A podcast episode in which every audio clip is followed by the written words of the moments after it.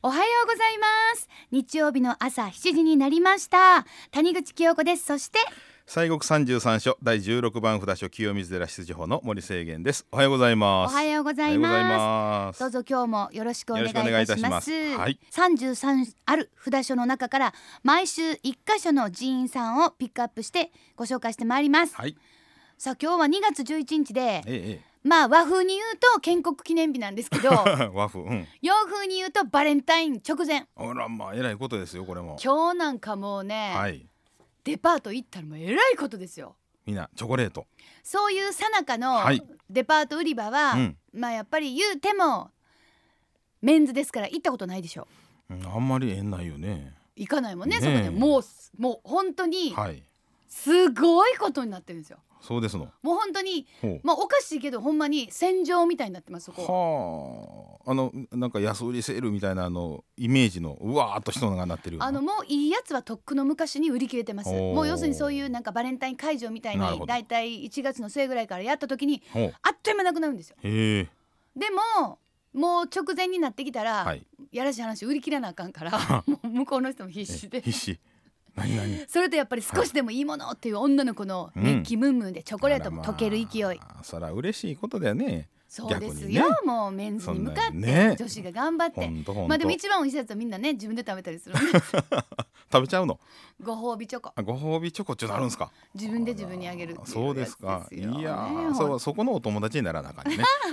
なるほさてバレンタイン直前ということですから、ええ今週はちょっと縁結びど。うん。うん。のご利益があるお寺をご紹介いただければと思ったんです、なるほどそうですね縁結びね、うんいっはいぱいまあいろいろお寺ありますけどもねあるんですよねあありますまあその中で、えー今日はそうですね特にじゃあ第18番目のお札所、どちらでございましょうえー、長宝寺さん長宝寺さん、はいあんまりピンとこんごめんなさあいーわかんないですあのね長宝寺さん別名がありますあ別名、はい六角堂さんですめっちゃ行くえー、六角通りの六角堂さんです。うちあの、うん母親が毎日行くっていうのをはい目標に頑張ってるんですよあ、お参り。お前あにらまそういえばうちのち母親の今日誕生日なんですよ2え月11日、ー、そらご縁がありますなんとご縁の。行っええてええあのー池があるじゃないですかございますあそこに十六羅漢さんがありますあります。いはって、ええそれをだから十六いはるんええですよね、うんうんそうそのお顔がちょっとずつ違うんでうんす、うん。それからそのお顔をこう見てあの心の中で「こんにちは」とか声をかけるんですって。ほうプラスはい。その十六羅漢さんがファーッといるところに池がありますあねりますあります。はい。あの池には鯉がいてて、はい。そのい鯉ともう仲良しやかますらなんと母親が「も鯉ちゃん鯉ちゃん鯉ちゃん」って言うんですよほんならバーッと鯉が寄ってくるはあ、他の人来ませんか、こいちゃんって。ほんま ですねあ。ちゃんそうですか。鯉ちゃんのね はあ、ああそこ、のー白鳥もいるでしょ。いますねねでも白鳥はねさすがにビッグすぎて母は怖いみたいなんですけあどーそうですかだからやっぱり逆にはい。なんか魚ってあんまりと思うけどやっぱりこうんううん仲良なるってことうーん。あるんですよ。ねえ、ちゃんと分かっとるんですよ。分かってるなんかそんなだから私としてもじゃあそういう意味でご縁のあるはい。第18番札所の長宝寺六角堂さん、はいはいはいでうなんでねここがその縁結びかというとですね、うんあの正面の門入られましたらば大きな柳の木がありましたね。ああるるでしょ大きな柳のええ立派なのがあるん縁です、結びの柳と言われます、はいこれねあの私知らんかったいやまああれ見てもらったらね分かるんですけど地すり柳って言いましてね地面までこの柳のこの枝が落ちそ落ちとるでしもうょこんにちはこんにちは、みね、ようお越しっていう感たじいでなすそうけど毎度みたいな あのね柳ねあの珍しい品種なんですって。あそうなんですか、はいうんあの、えー和和名ではね六角柳っていう名前がついてるぐらいの、あの珍しい柳です。あもうほんならもうほぼあそこにしかないぐらいの、そうなんかあのあそこでまあ新種発見っていうような感じなんですね。へえ、ですねごい あのまあ柳がですねまあそのなんでその縁結びかと言いますと、まあ平安時代の初期でございます。佐賀天皇さん。うんまた偉いまたまた古い話だ前ったの話ですよそうです。佐賀天皇さんのね夢枕に、はいえー六角堂さんのご本尊さんが現れます。ご本え尊ーさんこのはご本尊さんねまたあの、まあ、お話します如意輪観音さんなん如です意け輪ど観音さんが現れて、現れましてでね、えーそのお柳六角堂の柳の下を見てみなさいと、うんえーそういうお告げがあったんですねでそこにはそのお妃となる女性があーおるよっちゅうな感じでですねで1回張ったらほんまに張ったということででその方と結婚しはるという、あららららららまあ、そういう伝説があるそうでございましてね、うんうんであの今はまあいつしかあの柳の木を2本あのこうあ結ぶ枝をと、ねえおみくじしななるんかからでねそうそうそうはいはいおみくじなんかで結ぶと、まあ、そのご利益があるというふうなことであのいつしか皆ね2本ずつあのおみくじでくくってはります。うわ全然私も母親と一緒に行っていつも、はい、あのお参りさせてもらうんですけど、はい十六羅漢さん見てほんなうんらうん鳩がバー来てギャーとか言いながら、あーほんで「こいでこいちゃんこいちゃん」言うてそっち全然聞いてませんでしたあららら絶対行こう雨が降っても槍が降ってもあら行こうもう絶対そうで行すこうかいやそれはもうまあ町のど真ん中ですからねそうめっちゃ行きやすいんですよ行きやす行けます八百市さんが近所にあ近所ありますねねもうそれはいいんですけど、はいはいそうですね、うんうんそうでまあねあそこはあのおみくじ作業そうおみくじは、うんあの鳩のおみくじでしょそうなんですよあれめっちゃ可愛いんですよね可愛らしいですねあの本当に鳩さんの置物にねそうそうそうそうそうポッポーですうんよ、ポロッポーですわでしかも、はあ六角堂さんといえば、はい華道発祥の地そうなんですよあの、ーお花お花うん、ここもね、あのーまあ、歴史と大きく関係しておりましてですね、うんこのそもそもね六角堂さんのおお寺ができましたのが飛鳥時 代ですさらに向こう問いよ587年、えー、すごいもう何年前か分からへん、ええー聖徳太子さん、ええーあの昔のお札に貼った人です。聖徳太子はさい、ん、はいもうはい今も知られへんねんけどね、えー聖徳もう太子さんの念事物あの一生懸命こう念じてお参お参りしてはった仏さんが如意輪観音さんなんですが、ああそれがご本尊、そうその仏さんを本尊としましてお堂を建てたっていうのがはじ、まあ、始まりだそうですでその仏さんのね高さが5.5センチぐらいそんな大きくないんですよねリトルな感じですね、うん、あの念事物ですから持って歩くっていうのが前提ですんであね念事物で持って歩くんですか、そうそうそうそうあでもそうしてそんなんがあるってえ聖徳太子が持ってはって歩いてはったん、うんと伝わっとるんですもあんらねららすごこいなの仏さんはね秘仏であのお寿司という仏さんのあのお屋敷みたいな宮殿みたいなああありのますかいわらしいねありますはい、はいはいでその中にあのおられまして、うんお扉開くのはあ不定期でございまして、まあ、今後実は予定がないんだそうです。でも今まで会いたことあるんあです、ね、数年前開いたあったんですよ。あでもあのそんなはい中にかいらしいかいらしはいいご本尊いらっしうんゃやる、たんです。ほえーー一度私もね、あのーお参りさせてもらったそのタイミングでね、どもうかいらしい感じのそう可愛らしい感じです。ははああそうですかそうほんなほんんですほよ。んでね、でまあそのお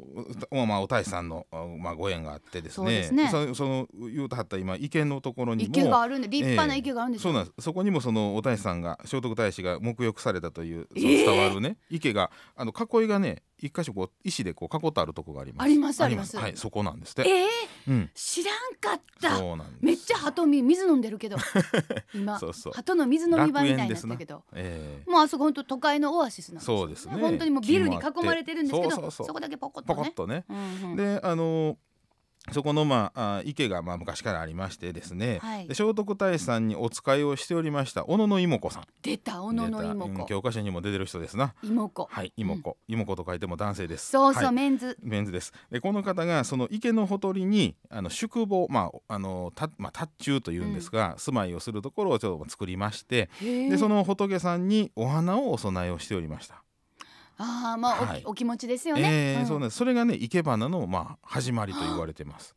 仏さんに、はい。あの仏様にお供おえを供えすするはいお花が生ける。花そうなんのです。始まり。えーですからね、空下といって奥用の国花でね、空下というふうにあの言うんですけれども、うんまあ、それがまあ始まりで、まあ、その池のあのほとりに住んでいた要するに坊があったということで池の坊というまあ名前がついてああらーの池の坊華道池の坊というふうに今現在も550何年こう続いてるわけなんですよね。そうですよあのまあその家元のねあれとしてね。ねええ、もう評議委員長、まあそれ置いと いて。ーでねあのまあお家元が代々ここの住職をまあ務められているということでね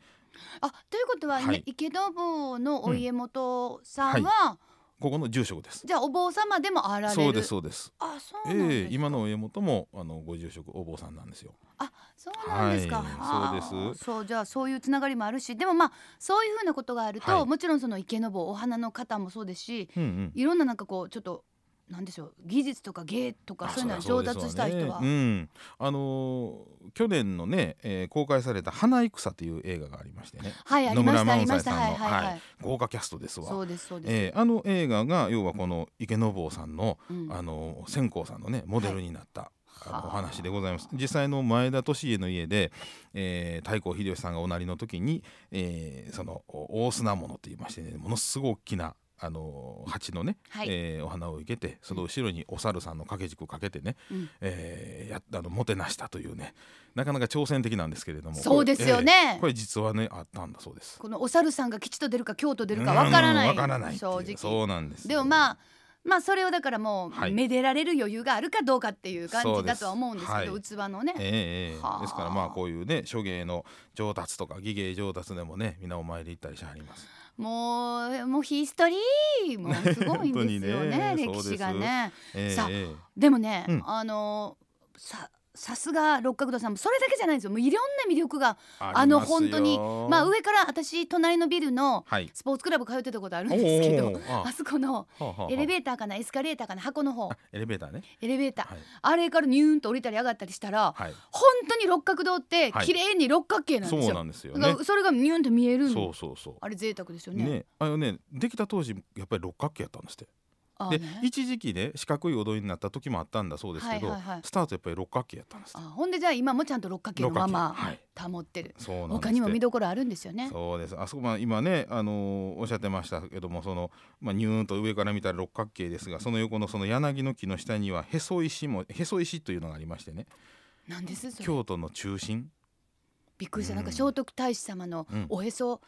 かなんかかいなやといかや思っいやいてやねへその王がどうたらとかそんじゃない。じゃないんですよそのね、まあ、へそ石と言われる石があるんですけど、これもねいろいろある諸説あるそうなんですけれども、はい都ができる時に、うんあのちょうどその道を作る都市計画の時にね作るど真ん中にお堂があったんでこれはえらいこっちゃ邪魔になるなということでね。あーありがたいけどもちそょうっとそうそうそうなんかここなみたいだななって、ね、言うて悩んでたらあくる朝黒い君その霧が出てきてお堂が1 5メーター後ろに下がってたって言うんですよ。渋いでその時の礎石が残ったのがこのへそ石やという話があったり。あここでせそうーな言んうでてすそうなんですよ。渋いうん、でちょうどねあの六角堂さんちのあの上行と下行という2つ分かれた時のはい下行の中心なんですねあ今は中行ですよね中行ですけど、多分ねうんえーですからあの鉾のくじ取りなんかも実は市役所でやる前まではここでやってたんですよ。六角堂さんですごいな、えーそういう、まあ、あの町の中心ということで、まあ、へそ石っていうのがあったりね。なんか、はい、親鸞さんもめっちゃ言われありますよそうねですあのなんか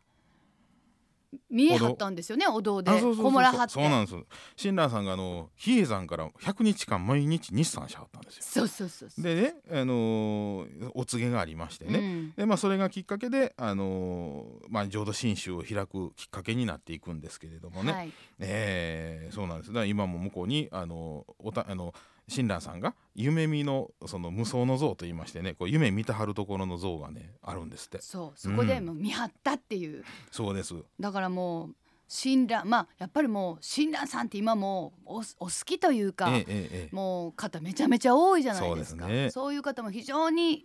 ゆかりのそうですそこでっていうとあこりますろですからねえ素晴らしいでそうすですさあこの、えーまあ六角堂と私、六角さんとか言ってますけども長宝う寺んでございますね、そうですえー西国三十三所総総1300年記念の春の特別拝観ははい4月7日から16日まで、はい本堂内陣公開とはいさまざまな仏像が公開される、はいそうなんといでうすこっとてでございますえね。えなんかねあの弘法大師さんが使ったとお伝わりますご本尊のお前たち如意輪観音さんのお鞘仏っていう仏さんがあるんですがこれは初公開ええうん初公開。そうなんですあのねお寿司がね2枚扉で一番奥に秘仏の仏さんでその手前にこの鞘仏さんがいるんだそうですでその鞘仏さん鞘仏さんの後ろ背中にねパカッと開くとこがあるんですね、うんうんでそこにその秘仏を入れて、まあ、あの非常事態は持って逃げなきゃいけませんから、はい。そういう、まあすまあほまあ、刀の鞘と一緒でそういう鞘仏さんっていうのがあるそうですね。ああ刀の鞘と一緒で鞘仏。仏っていうふうにまあ言われてるそうですけどね。はい。でまあ、それと先ほど今いあの申しました親鸞さんのおその夢のお告げをね、えー模したあー無双の像というこのお像も座像ですけれどもね、はいあの公開されるということでございました。すごい、え実はうちはい浄土真宗やねんっていう方、おー多分めっちおーゃそうですねようさんいらっしゃるえかなと思いまうすんし、そうですそうまなあんですそういようのもねあのありがたいですよね。うん、見にで行まくたってねいうのはあの4月の13日の金曜日から16日の月曜日までは花え春の生け花展花展もまたあるそうです。池の坊だけに、はい、はあお花もねそうそうそう一般向けのねビギナーズレッスンとかやってありますよ、あそうなんですえかえ、気軽にお花もあ習えますという、 そうですよね、えそれもゆかりのところで、ね、そうですそうですいやゆかりのところやと思ってたらえ親鸞さんにもゆかりがあってそして聖徳太子にもそうえです小野の妹子にもっていう、えすごいとこをうちのお母さんは行っていつも鳩に餌やってたんです ね毎日行ってますからえ「え恋、ちゃん恋ちゃん」って恋読んでえねお母さんにちょっともう一回ちゃんと言うとかなあかえんいやいやほんまにまああそこ本当オアシスですよ、ねえあの隣のコーヒー屋さんありますけどありねますあありまのすあのビルねウエスト18って言いますねあ西国18番でウエスト18渋いです渋いねほんまにほんとはいさあ京都の街中ど真ん中です、はいまさに今もまあへそと言ってもいいんじゃないでしょうかね、はい六角堂さんは電車でのアクセスが便利です京都市営地下鉄烏丸線烏丸大池駅5番出口から歩いて3分まああのー地下鉄の市場駅からでも歩いてまあ5分ぐらいですねそうですまねたは阪急京都線烏丸駅21番出口から歩いて5分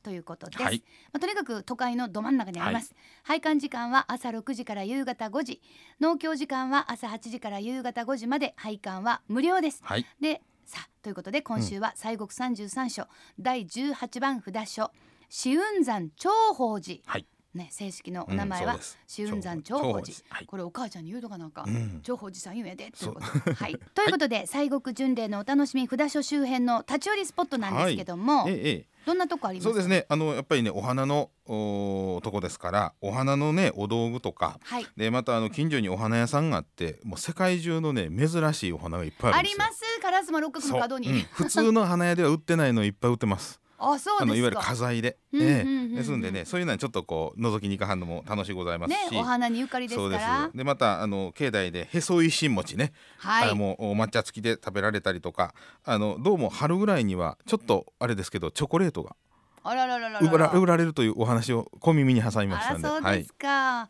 へそ一餅はお抹茶付きで500円、お土産用は10個で750円、はいということです、えまあとにかく本当に京都のね市内のど真ん中にありますので、そこを起点にいろんなところに動く、えそうですそういねうこともできえる、えええええということでございます、